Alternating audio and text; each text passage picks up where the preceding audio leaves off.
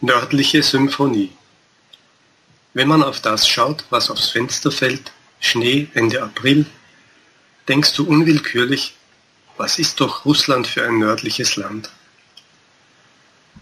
Seine Natur und sein Wetter sind dem von Frankreich, Spanien, Österreich oder sogar Deutschland und Polen überhaupt nicht ähnlich. Gleichzeitig gibt es eine bestimmte Ähnlichkeit mit Finnland, Schweden, Norwegen oder Schottland. Nicht ohne Grund existiert eine Legende über Rurik, den Fürsten der Vareger oder Wikinger aus Skandinavien, der ins Land der östlichen Slawen kam und auf diesem Territorium ein großes Staatsgebilde schuf, die Rus oder das alte Russland.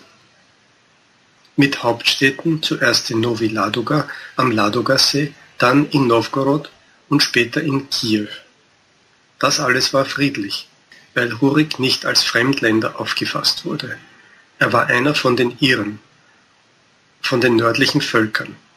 Vielleicht konnte Russland deshalb auch so leicht, praktisch ohne große Schlachten, etwas später die riesigen Räume des Nordens und Sibiriens erobern.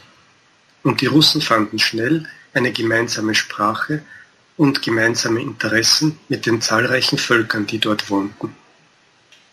Für alle von diesen Völkern war das Wichtigste, nicht miteinander zu kämpfen, sondern sich den rauen klimatischen Bedingungen anzupassen. Von daher scheinen auch Charakterzüge der Russen zu rühren, eine bestimmte Rauheit. Es geht nicht um das Lächeln der Franzosen, wenn es im Hof minus 30 Grad hat. Zur gleichen Zeit entwickelte sich die enge Zusammenarbeit und Mithilfe zwischen den Leuten, die Gastfreundschaft, der Kollektivismus, weil man nur gemeinsam in einem solchen Klima überleben kann. Bei diesen Bedingungen macht es keinen Sinn, gegeneinander zu kämpfen. Wozu auch? Was gibt es zu teilen? Land gibt es viel und Bevölkerung gibt es wenig. Der Platz reicht für alle. Natürlich kann Russland bei einem solchen Klima nie die gleichen Konkurrenzmöglichkeiten mit den westlichen Ländern erreichen. Unsere industrielle Produktion wird immer mehr Energie brauchen und unsere Landwirtschaft kann nicht eine so große Ernte erreichen wie in Deutschland, in Frankreich oder Spanien.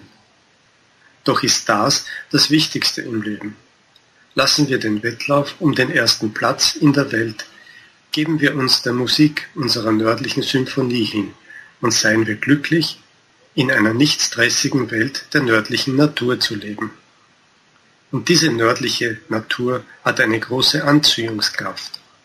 Nicht ohne Grund kehren sogar Fremde, wenn sie ins Land der russischen Natur eintauchen, in den stillen Zauber der endlosen nördlichen Weiten, immer wieder und wieder nach Russland zurück. Und manchmal auch deshalb entscheiden sie sich für einen ständigen Wohnsitz in dieser nördlichen Symphonie. Wenn es der Welt nicht gegeben ist, in einem neuen Weltkrieg zu verbrennen, wegen der Dummheit der Generäle oder wegen der übermäßigen Ambitionen einiger politischer Führer, dann hat Russland mit seinen nördlichen Weiten, mit seinen endlosen Weiten, mit den mächtigen Flüssen und seinen herzlichen Menschen eine große und glückliche Zukunft.